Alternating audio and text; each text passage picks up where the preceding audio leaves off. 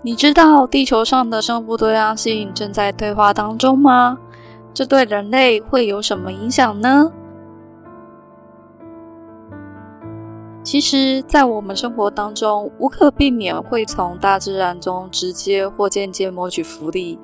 像是维持人类生命的食物、水、空气、养分，都是大自然的恩赐，也是生态系统提供给我们的服务。举例来说，生态导毒展区的苔藓，它能够吸附空气与水中的有害气体和重金属物质，是帮助我们辨识大气污染程度的得力助手。珊瑚生态系则是全球数亿人的粮食与生计来源，更是灾难来临之际天然的防护线。而水草能够释放氧气来供应动物呼吸，甚至帮助我们净化水质。如果要让各类生物像这样稳定供应人类所需的一切，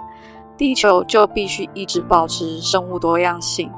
但是很不幸地，根据最新科学数据，全球约有一百万种物种面临灭绝危机。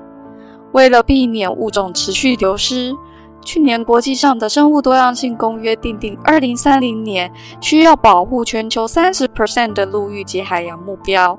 但这需要大家一起共同努力和行动，才有可能达成。这次地球脉动中生态与艺术展览，期盼能带大家意识到生物多样性和生态服务的重要性，并实际与台达电子文教基金会一同将口号化为行动。